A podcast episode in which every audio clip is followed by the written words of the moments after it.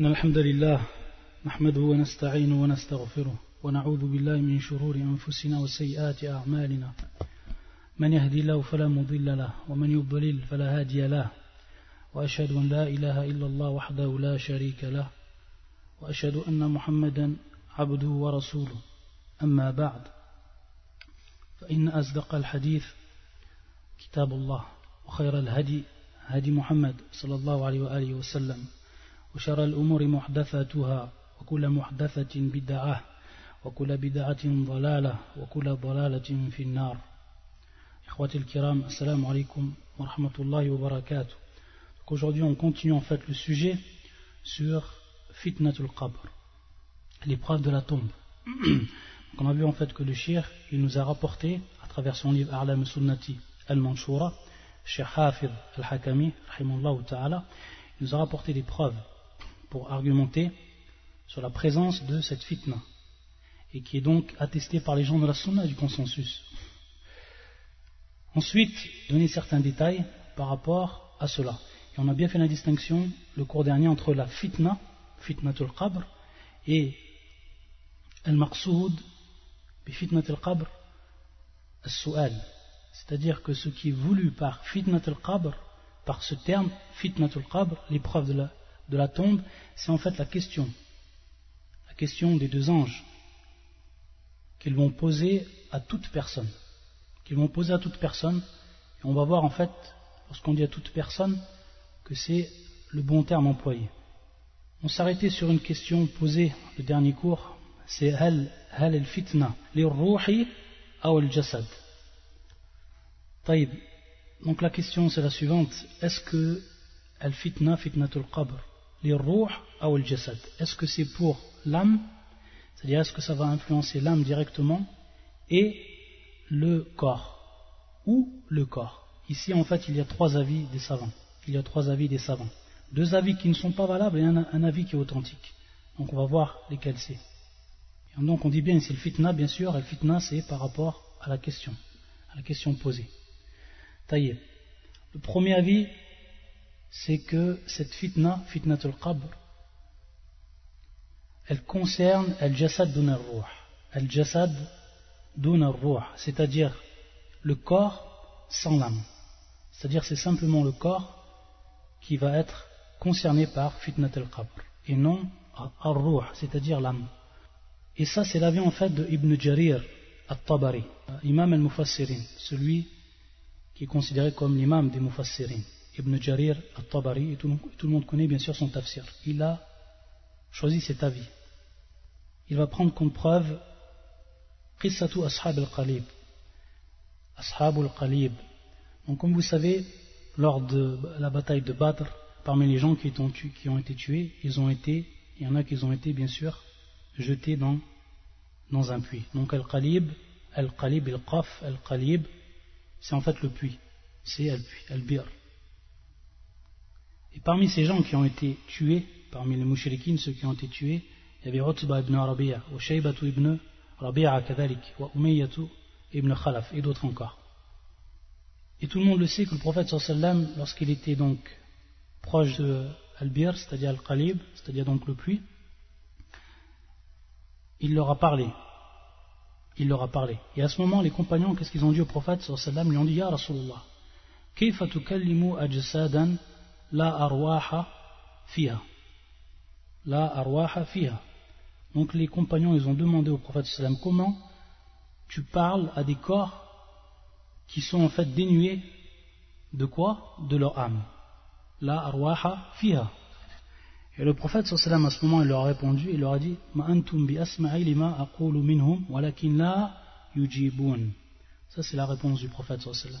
C'est bien sûr un hadith qui est muttafaqun rapporté par l'imam al-Bukhari et l'imam muslim. au moment où les sahaba lui ont dit ça, au prophète sallam, lui il lui a répondu. Il leur a dit, vous n'entendez pas plus qu'ils entendent, c'est-à-dire, la kinna c'est-à-dire qu'ils entendent. Comme vous vous entendez, eux ils entendent. Ce que je leur dis, simplement, eux ils ne peuvent, ils ne peuvent répondre. Donc à partir de là, Ibn Jarir et ceux qui ont pris cette, parole-là, ils ont pris en fait comme preuve ce hadith ils ont pris en fait comme preuve cette histoire Avil Qissa on peut répondre à cette question ou plutôt à cette preuve dans un premier temps, que ce n'est pas explicite. Qu'une fois qu'après le prophète sallam il leur a parlé, al-arwah, c'est-à-dire les, les âmes ne sont pas revenues à leur corps. Fi ihtimal. Fi ihtimal, c'est-à-dire qu'il y a une probabilité que les, les âmes soient revenues à leur corps. Et dans un deuxième temps, c'est-à-dire on peut répondre également à ce dalil, et on va voir de toute manière, lorsqu'on répond à ce dalil, on va voir qu'il y a un dalil où il n'y a aucune, euh, ambiguïté, c'est vraiment un dalil qui est très explicite. On doit le prendre comme preuve essentielle. Alors qu'ici on voit en fait qu'il y a ihtimal, c'est-à-dire des probabilités. Donc à partir de là, bien sûr, on va voir, on va mesurer entre les, preuves. Et dans le deuxième temps, on peut leur répondre que taïb, musallim, c'est-à-dire qu'on admet leur âme n'est pas revenue. Ceci est en fait un cas qui est précis et spécial. C'est-à-dire, ce n'est arrivé qu'à Ashab al-Qalib. Le prophète n'a fait cela qu'avec Ashab al-Qalib. Et dans un deuxième temps, il faut savoir que cette parole du prophète qu'il leur adressait, ce n'est pas considéré comme quoi Comme fitnat al-Qabr. Donc il y a une différence entre fitnat al-Qabr et ce que le prophète lorsqu'il leur a en fait parlé, et que en fait ils ont entendu ce qu'il disait le prophète Donc également, on répond de cette manière-là, à cette preuve par laquelle ils argumentent pour attester que fitnat al-Qabr concerne al-jism dun al-ruh, ou al-jasad dun al-ruh, c'est-à-dire le corps sans, sans l'âme. Et ça, c'est donc le premier avis. Le deuxième avis, c'est que al-fitna taqa al-ruh wahda, dun al-jasad. Donc c'est le contraire. Et ça, c'est le deuxième avis. Et parmi ceux qui ont eu cet avis, Ibn, Ibn Hazm, Ibn Hazm al-Zahiri. On va voir plus tard, Inch'Allah, si on voit l'adillat al-munkirin al-naqliya, on verra sur quoi ils se, reposent pour dire cette parole-là. Donc là, on voit que c'est le contraire. Ils disent que la fitnat al-qabr concerne al-ruh uniquement, sans al-jasad, sans le, corps. Et le dernier avis, et c'est l'avis en fait l'authentique, l'avis que l'on doit croire et qui est l'authentique, al-fitna al-ruh ou al-jasad ma'an. C'est-à-dire que cette fitna concerne non seulement l'âme et concerne également le corps. والدليل دليل واضح جليل c'est une preuve qui est évidente claire et sans aucune ambiguïté c'est le hadith que l'on va étudier peu après c'est-à-dire qu'on va étudier un hadith qui est long et qui nous enseigne où le prophète nous enseigne comment ça se passe une fois que la personne meurt qu'est-ce qui lui arrive exactement étape par étape et ce hadith là on va l'expliquer en partant de la langue arabe c'est-à-dire en prenant nos bil arabia et on va l'expliquer mot à mot, inshallah. Dans ce hadith-là, et c'est le hadith, le fameux hadith de Al-Bara ibn Azib, radiyallahu ta'ala anhu. Le prophète sallallahu a dit Fatu'adu ruhuhu fi jasadi, fayatihi malakan fayajlisanu. Et donc ici on voit que dans ce hadith, le prophète sallallahu nous dit Fatu'adu ruhu, après que bien sûr qu'on va voir que le ruh, elle monte, et au moment où il redescend, fatou'ad, c'est-à-dire que ar-ruh, l'âme, revient dans le corps. Fatou'ad ruhu fi jasadi. Thumma fa, yani ensuite, fayatihi malakan. Ensuite, il lui vient auprès de lui, bien sûr, malakan, et qui sont bien sûr les deux anges qui vont, qui sont bien sûr Nakir ou Munkar, comme on a vu dans la version de l'imam al-Tirmidhi, version Hassan, qui vont lui poser la question et qui va donc être fitnat al-qabr. Donc on voit de façon claire et nette que ici, ça concerne non seulement Roh ou al-Jasad. C'est un hadith qui est clair, bien plus clair et qui devance, qui devance la preuve qui a été prise par Ibn Jarir et d'autres savants. Bi ashab al-qalib. Donc on voit ici, de manière claire, que c'est évident. fi jasadi. Et ensuite, fayati malakan, donc al-fauna, Ensuite, yani fa, une question qui pourrait se poser par rapport à Ashab al-Qalib, qu'on va répondre. Comment les savants ont répondu C'est-à-dire que on a un verset du Coran qui dit Innaka la tusmi al-mauta. Innaka la tusmi al-mauta. C'est-à-dire tu, tu ne fais pas entendre le, le mort. Ibn Hajar al-Asqalani, rahimahullah, fi kitab al-Fath. Comment lui, il va expliquer cela C'est-à-dire, entre cette histoire, Ashab al-Qalib, et ce, ce verset. يقول يعني معنى لا تسمعهم سماعا ينفعهم La tusmi'um sama'an yanfa'um. Donc ça c'est marna al-aya. La tusmi'um sama'an yanfa'um. C'est-à-dire, tu ne les fais pas entendre ou une audition qui leur, est, qui leur apporte bénéfice, yanfa'um, qui leur est profitable. Ça c'est marna al-aya. la tusmi'um sama'an yanfa'um.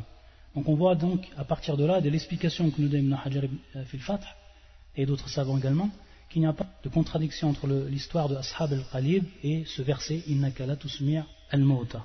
Ou également, comme il explique également un deuxième avis, la tusmi'um illa an yasha Allah.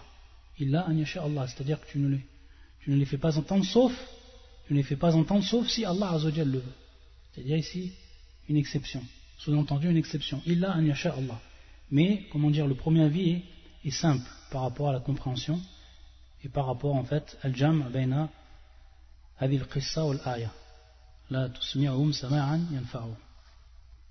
Une autre question aussi où ont divergé certains savants c'est est-ce que fitnat al-qabr c'est-à-dire donc l'épreuve de la tombe concerne tous les gens donc on sait qu'il y a en fait trois catégories de gens. Il y a le mu'min le kafir ou le munafiq donc le croyant le mécréant et l'hypocrite. Est-ce que cette fitna concerne les trois personnes ou qu'elle concerne une seule ou certaines catégories de ces trois catégories de personnes?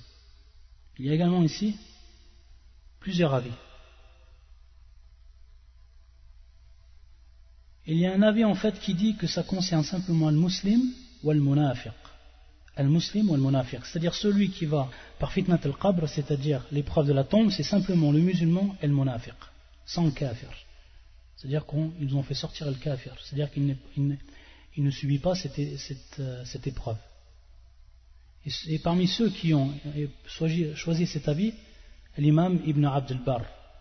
L'imam Ibn Abd al-Bar, Et en fait, ils n'ont pas une, preuve qui est évidente par rapport à cela. Simplement, lui, il se base sur une des paroles d'un des grands tabi'in, min kibar tabi'in. Wa Ubaid ibn Omer al-Laythi, rahimahullah ta'ala, min kibar tabi'in wa fiqatihim, c'est-à-dire qu'il faisait partie des grands tabi'in et de ceux qui sont, qui étaient considérés comme les plus, le, plus sûrs et les plus, les plus aptes et les plus dignes de confiance. يقول وإنما يفتن رجلان مؤمن ومنافق أما الكافر amal kafir fala an Muhammad. Donc lui, c'est sa parole ce tabi'in, c'est son avis. Il voit en fait que, comme il nous dit dans cette parole et qu'il nous rapporte Ibn Abdel Bar, que c'est tout simplement le mu'min ou le munafiq, le croyant et le munafiq. Pourquoi? Parce que lui, il voit que le kafir fala yusal an Muhammad wala ya'rifu. Le kafir, il ne connaît même pas Muhammad sallallahu alayhi wa à la base. Ce n'est même pas une preuve en soi-même, c'est un avis. Pourquoi? Parce qu'ils ils ne sont pas basés en fait sur une preuve. Ils ne se sont pas basés sur une preuve. également, ils prennent comme dalil, dalil aqli, c'est-à-dire une preuve qui va être rationnelle. Ils disent que le kafir, c'est-à-dire que le kafir, déjà il connaît son kufr, il sait qu'il est, c'est un kafir lorsqu'il meurt. Donc il n'a pas besoin de cette fitna. Ça en fait c'est un dalil aqli. Et qui est bien sûr également mukhalif, Et donc la parole qui est authentique dans cela, c'est que fitna? Am, fitnatul qabr amma. Elle est générale. Et donc elle concerne le musulman comme elle concerne munafiq, l'hypocrite, et comme elle concerne également qui? Le kafir, le mécréant. Dans un premier temps, dans le verset qu'on a vu, c'est-à-dire ici, c'est un terme qui est général. Et Allah Azzawajal égare qui? Il égare en fait les injustes. Et donc le terme il rentre en fait dedans, non seulement المنافق et également الكافر كما في الآية يثبت الله الذين آمنوا منكم بالقول الثابت في الحياة الدنيا وفي الآخرة ويضل الله الظالمين donc ويضل الله الظالمين ici on voit que c'est un terme qui est général aussi une preuve le hadith qu'on a vu lorsque les, les deux anges viennent auprès de lui. Abd. C'est-à-dire lorsque l'esclave ou le serviteur. On traduit ici esclave qui en va être plus général. On voit que l'abd, on l'a déjà vu dans les cours, que l'abd non seulement on veut pouvoir dire par le terme al-abd les hommes de façon générale, que ce soit le kafir, que ce soit le munafiq, que ce soit le mu'min, ça on l'a vu en fait, c'était dans les premiers cours, on l'avait expliqué. Donc ici, inna al-abd c'est général, ça va concerner tous les gens. Pourquoi? Parce que si on, a dit, si aurait dit ça concerne uniquement le croyant, l'abd du marna al-mu'min, alors il ne rentrerait pas dans cette expression al-munafiq. Donc on est obligé de, faire entrer dans cette expression non seulement al-munafiq, mais également al-kafir. Et également, parmi al-alfaz, c'est-à-dire les versions du, hadith que l'on va voir, il y a beaucoup de versions par rapport au hadith al-Bara ibn Azid, il y, a, plusieurs versions de ce hadith, et parmi les versions, il est dit, où le prophète sallam dit, wa inna al-abd al-kafir, wa inna al-abd al-kafir, c'est-à-dire qu'il il précise al-kafir. Et on va voir, donc, dans, ce, dans le hadith qu'on va étudier, maintenant, inshallah, on va voir que le kafir est bel et bien concerné, et que dans ce hadith-là, tasrih bil al-kafir, c'est-à-dire que ce nom ou ce terme al-kafir, le mécréant, il est désigné ou cité de manière explicite. Donc là aussi, les preuves sont claires pour dire en fait que ceux qui sont concernés bifitnat al-qab, ce sont les trois catégories al-mu'min, al-munafiq ou al-kafir. Une autre question également, et qui est une question qui est très importante qui est très importante pour tout musulman dès maintenant. Et cette question-là, c'est laquelle? C'est la suivante. Quelles sont les causes qui permettent, quelles sont les causes qui permettent de, de se sauver ou d'être sauvé de fitnat al-qabr? De l'épreuve de la tombe. Il y en a en fait trois. Il y a trois causes. Il y a trois causes. Deux causes qui vont être, on va dire, du gré de l'homme et une autre cause qui ne dépend pas en fait de son gré, qui ne dépend pas de son gré, de manière indirecte. La première cause, c'est le martyr dans le chemin d'Allah Azzawajal. Le martyr dans le chemin d'Allah Azzawajal. Et lorsqu'on dit Shahada, bien sûr, Shahada c'est un terme qui est général. C'est-à-dire quelqu'un peut mourir martyr de plusieurs façons. C'est-à-dire ce n'est pas un terme qui concerne uniquement celui qui meurt, qui meurt durant en fait la bataille. On voit en fait que le prophète sallam nous informait que plusieurs personnes sont considérées comme shuhada ou shahid sans qu'ils ne meurent sur, euh, durant le, combat. Taïb. Donc ici, shahada, c'est en fait le terme qui est voulu, c'est celui qui est plus précis. Et on veut par là al-shahada fil ma'araka, c'est-à-dire durant le combat durant le combat contre l'ennemi. C'est du gré de, la personne, ça rentre dans le gré de la personne. Et par rapport à ça, il y a un hadith du prophète sallallahu alayhi wa sallam. يقول النبي صلى الله عليه وآله وسلم c'est un hadith qui est rapporté par An-Nasa'i et qui est authentifié par l'imam Al-Albani fi Sahih Al-Jami' et le numéro du hadith 4483 يقول النبي صلى الله وسلم عليه كفى ببارقة السيوف على رأسه فتنة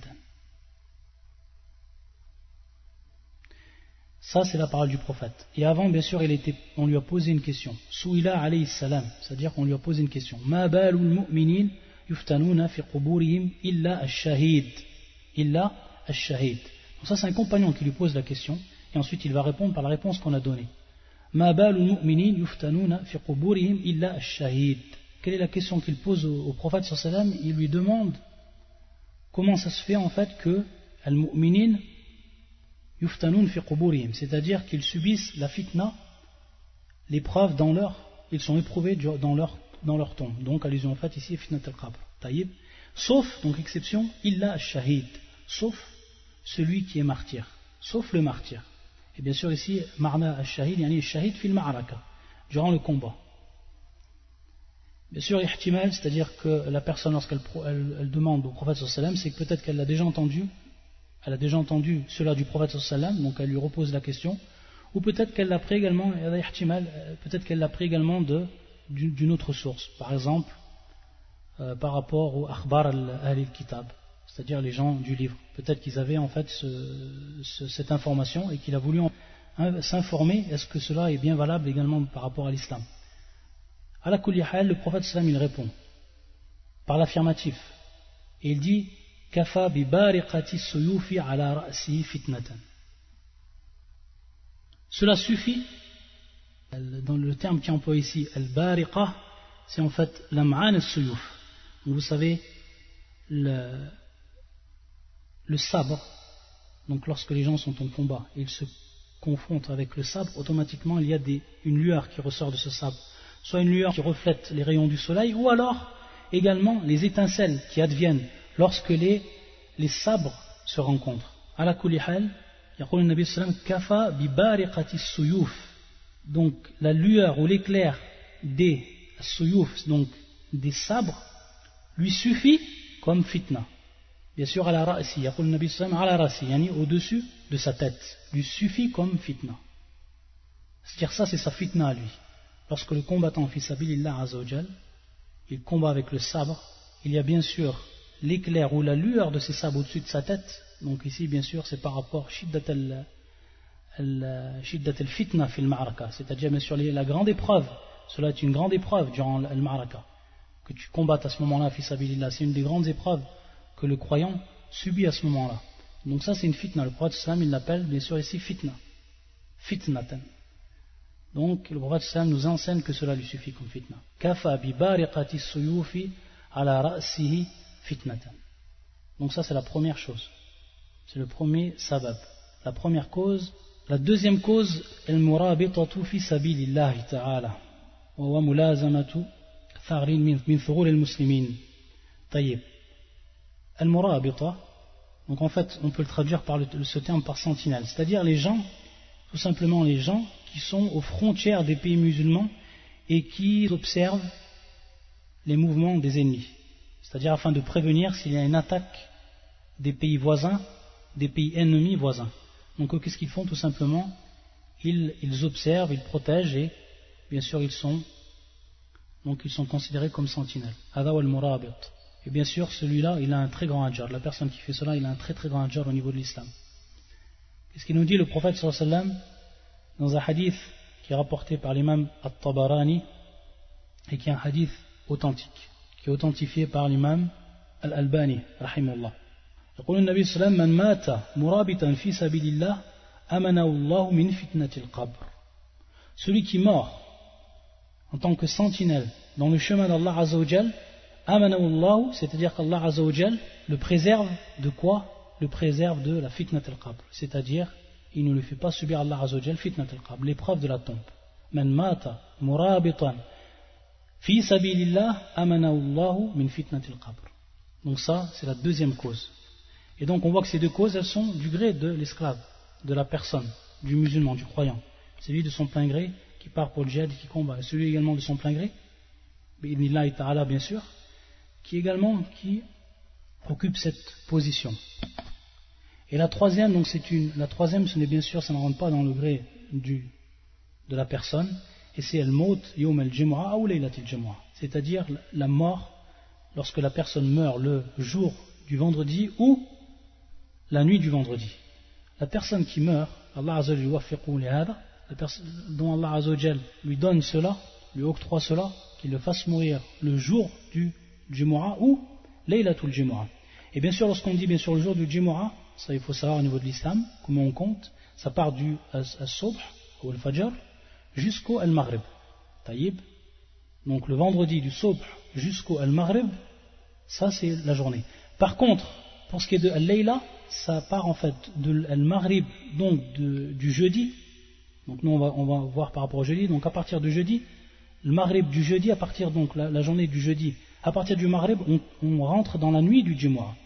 Donc nous maintenant, comment on calcule de façon générale Toujours on, se dit, on est dans, on pense en fait qu'on est le jeudi, on est, on reste le jeudi jusqu'à minuit. Ça c'est faux. En fait, la journée du jeudi, elle s'arrête au moment du, du Maghrib. Après le Maghrib commence la nuit du Jumu'ah jusqu'au Sobh et après le Sobh commence la journée du Jumu'ah. Donc le Maghreb à partir de, donc, du jeudi, c'est considéré comme la nuit du vendredi. Donc c'est ici, lorsque la personne meurt donc dans cette nuit-là, et ensuite dans la journée du, du vendredi, alors Allah Azzawajal également le préserve de cette fitna. Et le hadith, c'est le suivant, hadith qui est rapporté par l'imam Ahmed et qui est rapporté également par l'imam Tirmidhi, qui qui est authentifié par Charles Albani, c'est-à-dire Hassanaou, qui dit que c'est un hadith qui est Hassan. Hadith qui est Hassan, comme fi Sahih al-Jami'a. C'est un hadith d'Ibn Omar. يقول النبي صلى الله عليه وسلم ما من مسلم يموت يوم الجمعة أو ليلة الجمعة إلا وقاه الله فتنة القبر il n'y a pas un musulman qui meurt le jour du vendredi ou la nuit du vendredi. Donc ici il y a Aou, c'est pas en fait chèque, ce n'est pas en fait un doute de celui qui rapporte le hadith, mais c'est bien ici la parole du prophète qui dit Aou, c'est-à-dire soit cela ou soit cela. Yawm al-jumu'ati aou laylatil. Donc on comprend bien que c'est soit la, journée et également la, également la nuit. Illa waqahu Allah, c'est-à-dire sauf qu'Allah le protège, sans qu'Allah le protège de quoi? De l'épreuve de la tombe. Donc bien sûr dans le hadith Yamout, Mamin muslimin Yamout, donc c'est la mort qui est prise en considération, c'est pas la, prière sur lui. C'est bien sûr la mort, c'est au moment où il meurt. Donc la personne qui meurt le vendredi, ou qui meurt la nuit du vendredi, alors il ne subira pas la fitnata al-qabr. Donc trois causes, deux qui sont du du musulman et une autre qui, qui qui n'a aucune relation en fait avec sa volonté. Maintenant, on va expliquer le hadith, et qui est un long hadith de Al-Bara ibn Azib, radiallahu ta'ala anhu, qui nous rapporte en fait un hadith du prophète sallallahu alayhi wa sallam, qui nous explique exactement comment ça va se passer lorsqu'on va mourir. Qu'est-ce qui va nous arriver lors de notre mort? Et bien sûr, lorsqu'on lit ce hadith, et lorsqu'on explique ce hadith, l'ibra, c'est-à-dire enfin qu'on en prenne compte, que la, personne se, prépare un grand jour, Allah al qu'elles sont en fait prêtes, qu'elles se préparent par une bonne croyance, qu'elles apprennent la croyance des gens de la sunna du consensus, qu'elles appliquent cette croyance, qu'elles fassent des bonnes œuvres et qu'elle adore Allah Azzawajal comme il se doit.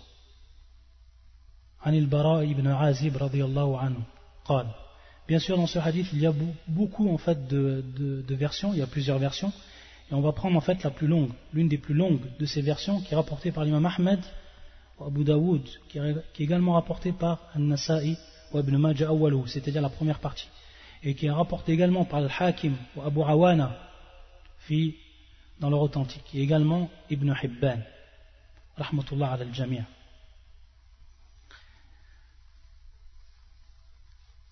يقول رضي الله تعالى عنه كنا في جنازة كنا fi. Donc il est possible de dire janaza bil fatha également bil kasra, fi. Les deux sont permis. On va voir que jinaza ou janaza, les savants de la langue, yani yakhtalifun ala kulli hal. Janaza ou jinaza. Kunna fi janaza. Wal janaza, bien sûr, c'est les funérailles, sur les funérailles, ce qu'on considère en fait comme les, les funérailles. Fi baqir al-gharqad. Fi al-gharqad. Donc bien sûr, ça c'est à Médine. Al-Baqir. Tout le monde connaît bien sûr Al-Baqir. Wa Baqir al-Gharqad, donc, Udifa ilay al-Gharqad. Al-Gharqad, c'est en fait le nom d'un, c'est le nom d'un, arbre.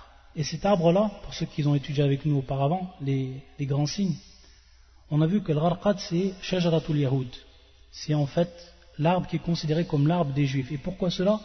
Comme on l'avait expliqué dans un hadith authentique rapporté par le même Bukhari et d'autres, où le prophète sallam nous enseigne qu'à la fin du monde, lorsque Isa ibn Maryam, il va combattre le Dajjal, va le tuer, les musulmans vont combattre les juifs qui étaient avec le Dajjal.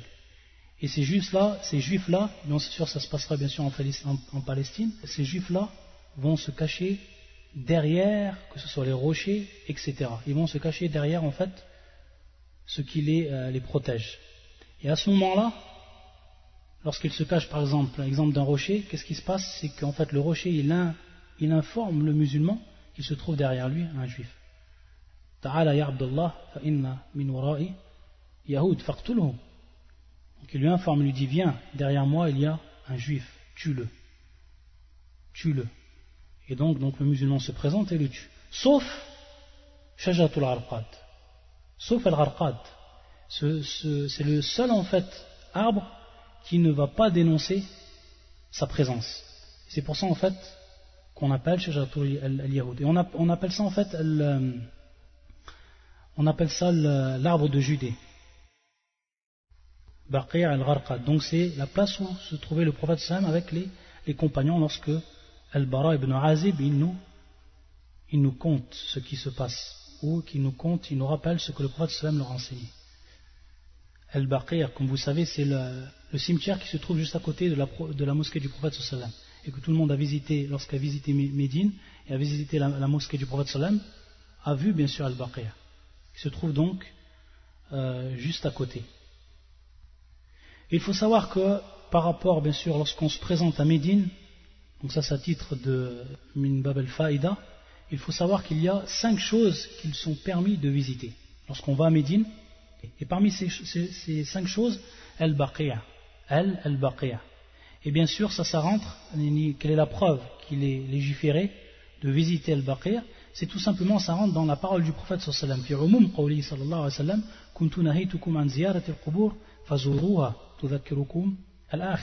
C'est-à-dire que le prophète sallallahu nous avait interdit au départ de visiter les tombes et ensuite il nous a permis de les visiter. Pourquoi? Quelle est la Ça nous rappelle en fait l'au-delà. Donc ça rend tout simplement, ça fait, c'est, un cimetière où il y a des tombes. Et bien sûr, donc, il est permis de visiter Al-Baqiyah. C'est donc légiféré. Ça fait partie des, endroits qui sont légiférés à Médine. Et bien sûr, la, personne, lorsqu'elle visite, elle accomplit la sunna du prophète sallam sans, sans en faire plus, bien entendu. Et donc, ça c'est la première chose. La deuxième chose, qui est, ou le deuxième endroit qu'il est permis de visiter, c'est Al-Majid al-Nabawi al-Majid al-Nabawi, c'est-à-dire la mosquée du prophète sallam. Ça, c'est le deuxième endroit qu'il est légiféré de visiter. Comme a déjà fait le hadith, c'est-à-dire que on ne doit préparer un voyage sauf lorsqu'on se dirige à trois mosquées. C'est-à-dire que c'est trois, donc trois mosquées qui sont permis de visiter. Parmi ces trois mosquées, bien sûr, la mosquée du prophète. Donc ça, c'est la deuxième chose, ou le deuxième endroit. La troisième, c'est Masjid Quba. Masjid Quba. Et bien sûr, il est advenu également des, hadiths du prophète sallam qui nous précisent le sept et d'autres hadiths qui sont plus généraux, que ce soit le sept, le jour, le, samedi, et le prophète sallam visitait, visitait le Masjid al-Quba, il, il priait deux, deux à l'intérieur, que ce soit le samedi, et également les autres jours, parce qu'il y a d'autres hadiths, d'autres alphas, d'autres versions de hadiths, où c'est plus général que le jour, le nabi c'est-à-dire visiter la tombe du prophète. Ça aussi c'est légiféré les savants de l'islam, les savants de la sunna, du consensus disent que c'est légiféré. Et bien sûr, par rapport, ça rentre, ça rentre dans un premier temps, comme on l'a dit, c'est-à-dire dans la parole générale du prophète sallam qui nous dit de visiter les tombes, et également par rapport à un, acte que faisait Ibn Omar lorsqu'il partait en voyage, lorsqu'il revenait en voyage, il visitait la tombe du prophète sallam, et également la, la tombe de ses deux compagnons, c'est-à-dire Omar et Abu Bakr et Omar. Et ensuite, donc ça c'est la, la quatrième, et ensuite la cinquième, Shuhada Uhud. Shuhada Uhud.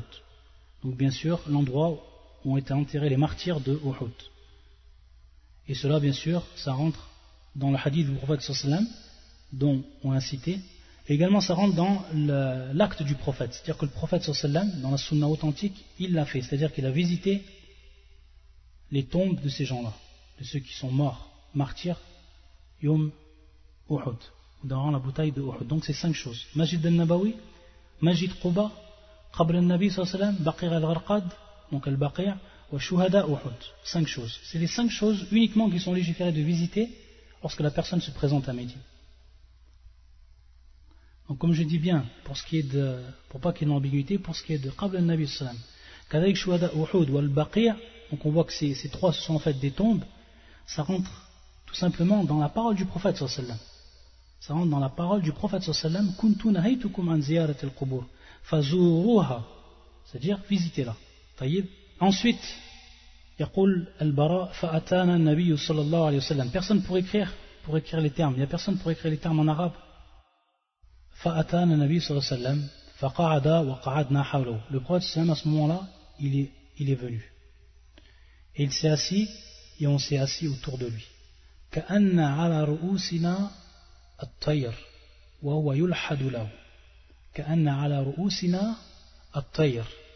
comme s'il y avait au-dessus de nos têtes des oiseaux. En fait, cela, c'est une expression pour, dire tout simplement al-insat, c'est-à-dire le silence qu'il avait, et le, silence que faisaient les compagnons lorsqu'ils étaient autour du prophète sallam Tellement un silence qui était total qu'il, al-bara, il nous rappelle cette expression, que anna ala ru'usina at-tayr. Ensuite, يقول وهو يلحد له وهو يلحد له Qu'est-ce que ça veut dire ça Yulhadu lahu. C'est un terme en fait qui est bien précis, un terme même technique au niveau de la religion. Et qui vient du terme al-lahd. Qui vient du terme al-lahd.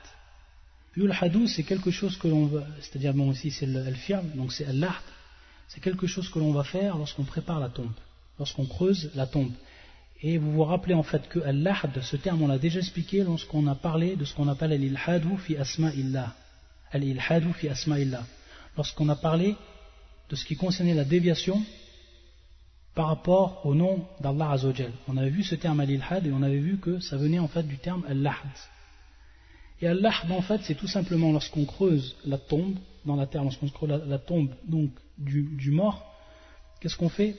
On va en fait incliner, c'est-à-dire que lorsqu'on creuse on va incliner que ce soit à droite ou que ce soit à gauche, suivant les cas, et bien sûr, ça se passe en direction de la.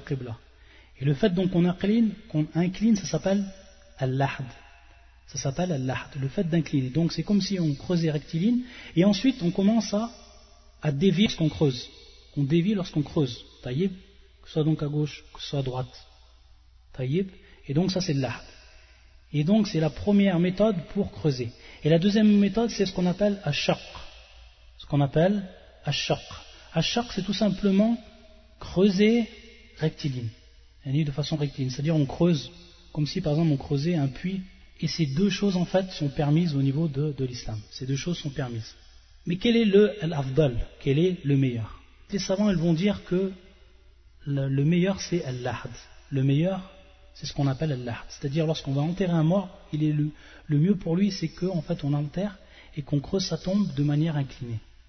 Et il se réfère à deux hadiths. Le premier hadith ment l'histoire lorsque le prophète est mort. C'est un hadith qui nous est rapporté par Anas ibn Malik, qui est donc présent dans Sunan ibn Majah Tahawi et qui est également euh, dans le Musnad de l'imam Ahmed. Lorsque le prophète sallam il est mort, les compagnons se sont dit comment on va faire pour l'enterrer? Est-ce qu'on enterre billard, c'est-à-dire en inclinant, ou est-ce qu'on enterre bishaq, c'est-à-dire tout droit? Sachant que du temps du prophète sallam, les deux méthodes étaient accomplies, étaient pratiquées. C'est pour ça qu'il me dit Anas ibn Malik, lama tufiya an-nabi sallallahu alayhi wa sallam, kana min al-madinati rajulun yalhad wa akhun yabrah, faqalu nastakhiru rabbuna.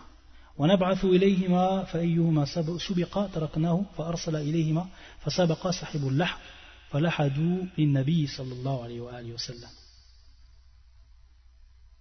C'est-à-dire que lorsqu'ils n'ont pas su, est-ce qu'on va faire l'ahd pour le prophète sallam ou al ils ont dit tout simplement astaghfirullah, c'est-à-dire qu'on demande à Allah azawajal. Et ensuite, bien sûr, prendre la cause, sachant qu'il y avait deux personnes du temps du prophète sallam, une personne qui faisait l'ahd, une personne qui faisait al Ils se sont dit, on va envoyer des gens qui vont aller les chercher.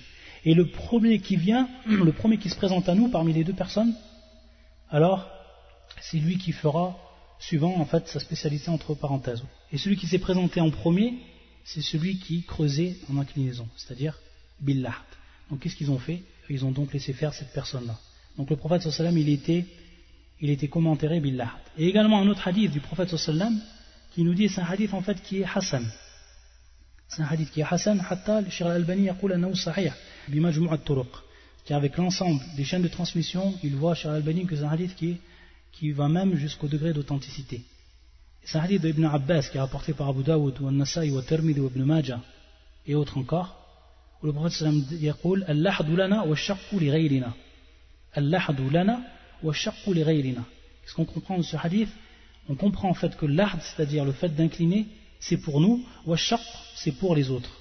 Mais bien entendu, on aurait pu comprendre le hadith pour les autres, c'est-à-dire pour les autres gens, mais bien entendu, lorsque najma al-adilla, c'est-à-dire qu'on rassemble les preuves, et ça bien sûr c'est tariq tarib al-ilm da'iman, c'est-à-dire que l'étudiant en religion il doit toujours rassembler les preuves, c'est-à-dire pas prendre une preuve, une preuve et délaisser les autres preuves. Donc lorsqu'on rassemble les preuves, on s'aperçoit que Ashaq, c'était bel et bien pratiqué du temps du prophète sallallahu alayhi wa sallam. Donc c'était également pour les gens de l'islam. Donc on comprend ce hadith, comment on comprend? On comprend que l'ahd c'est meilleur. Et c'est pour ça en fait que l'imam An-Nawawi fil Majmou' fi kitab al-Majmou' yahki al-ijma' il dit qu'il y a ijma' c'est-à-dire consensus des savants que le shaq ou l'ahd sont légiférés. Et bien entendu, également il y a quelque chose qui va rentrer en compte pour ce qui est de l'ahd ou shaq. Il faut savoir que lorsqu'on incline, donc si vous vous rendez compte, lorsqu'on creuse un, trou, et à, partir d'un moment on commence donc à partir en, inclinaison, qu'est-ce qui se passe? Si le sable, si la terre elle est sableuse, ce ne sera pas possible. Parce qu'automatiquement, lorsqu'on va, on va creuser en inclinaison, en fait, la terre, elle va retomber directement dessus. Donc, ce n'est pas possible. C'est très dur.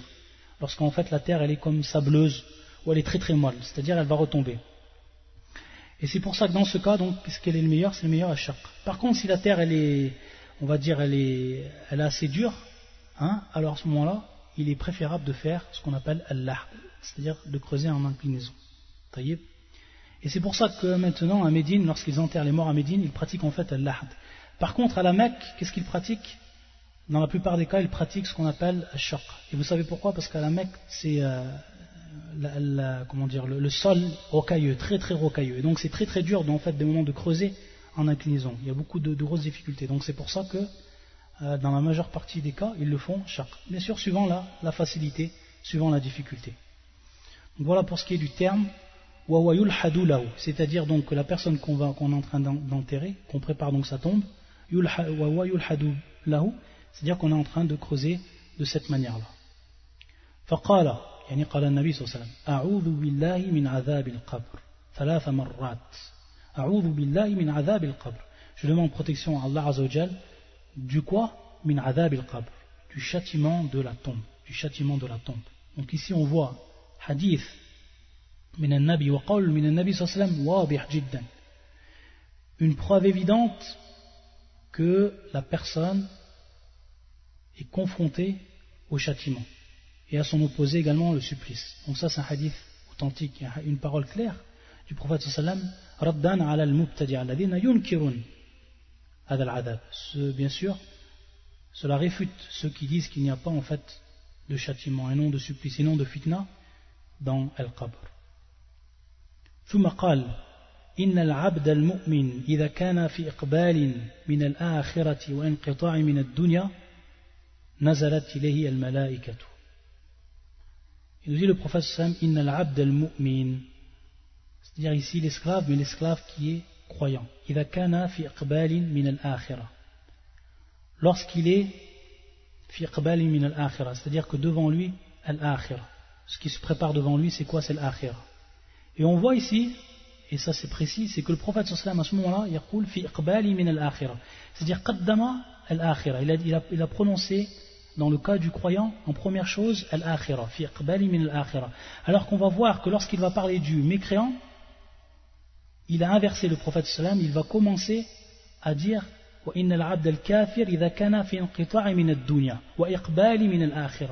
voit que le, le prophète sallam a inversé lorsqu'il a parlé du croyant et lorsqu'il a parlé du kafir. Pour ce qui est du croyant il a parlé en premier temps de l'akhira et ensuite il a parlé de la dunya pourquoi? Parce que ce qui va être le plus important pour lui maintenant c'est l'akhira il délaisse cette dunya c'est pour lui le plus important l'akhira c'est là où il va avoir ce qu'il désire. C'est pour ça que le prophète sallam il a, il placé et cité en premier l'akhira. Et ensuite il a parlé de la dunya, c'est-à-dire qu'il est coupé du monde de cette vie d'ici-bas. Par contre, Al-Kafir, lui, c'est le contraire. C'est-à-dire la vie où il était attaché, où il ne voulait pas de l'akhira. Lui, sa vie où il était attaché, donc on voit que le prophète, il parle d'abord de la dunya par rapport à lui, et ensuite il parle de l'akhira. Et bien entendu, vous savez que dans le hadith, hadith qui est authentique du prophète sallallahu alayhi wa sallam, il dit c'est-à-dire, la dunya, c'est la, prison du, c'est la prison du croyant, et c'est quoi? Et c'est le paradis du mécréant. Donc on voit ici le sens que l'on retrouve ici dans le hadith. Et à titre de anecdote, une histoire qui, qui arrive avec Ibn Hajar, Ibn Hajar al-Asqalani, rahimullah. Vous savez qu'Ibn Hajar, bien sûr, fait partie des grands savants de l'islam, et c'est quelqu'un qui aimait bien s'habiller. Ibn Hajar, c'était quelqu'un qui aimait bien s'habiller. C'est-à-dire qu'il portait de beaux habits. halal, la Celui qui porte des habits qui sont halal, mais des, beaux habits, ça ne rentre pas dans le ria, bien sûr, comme cela, est connu. Et un jour, il rencontre un juif, et un juif miskin, c'est-à-dire un juif qui était pauvre, et qui lui, bien au contraire, avait en fait des habits qui étaient déchirés, des habits, un pauvre, un miskin. Et il a voulu en fait répondre à Ibn Hajar, c'est-à-dire il a voulu, il a intercepté Ibn Hajar, il savait qu'il faisait partie des savants, il était connu qu'il faisait partie des savants des musulmans, il lui, il lui dit, votre prophète vous dit que ad-dunya sijil mu'min wa jannatul kafir, que en fait, ad-dunya c'est la prison du croyant, et c'est le paradis du kafir. Regarde-toi comment tu es, regarde-toi comme tu t'habilles, et regarde-moi comme je suis. Comment il lui a répondu Ibn Hajar? Il lui a dit, par rapport à ce qui m'attend, moi, par rapport à ce qui m'attend dans l'au-delà, Inch'Allah, par rapport au croyant, celui qui est croyant, par rapport à ce qui m'attend dans l'au-delà, alors sache que le paradis, ce sera là-haut. Et que la dunya, c'est pour moi, sijn. C'est une prison pour moi par rapport à ce qui m'attend dans l'au-delà. Par contre, pour toi, pour ce qui va t'attendre dans l'au-delà, alors sache que la dunya pour toi, c'est le paradis. Par rapport à ce qui va t'attendre dans l'au-delà, parce que dans l'au-delà, ça va être pour toi la prison. Donc regardez comment Ibn Hajar il comprend le hadith et radda ala adal yahud. Donc on s'arrête ici pour l'explication de ce hadith et pour le cours prochain on passera directement à une lecture euh, faite par le frère Abu Ahmed ta'ala de ce hadith ou de la traduction même de ce hadith hadith al-Bara ibn Azib inshallah ta'ala سبحانك اللهم بحمدك أشهد أن لا إله إلا أنت أستغفرك وأتوب إليك.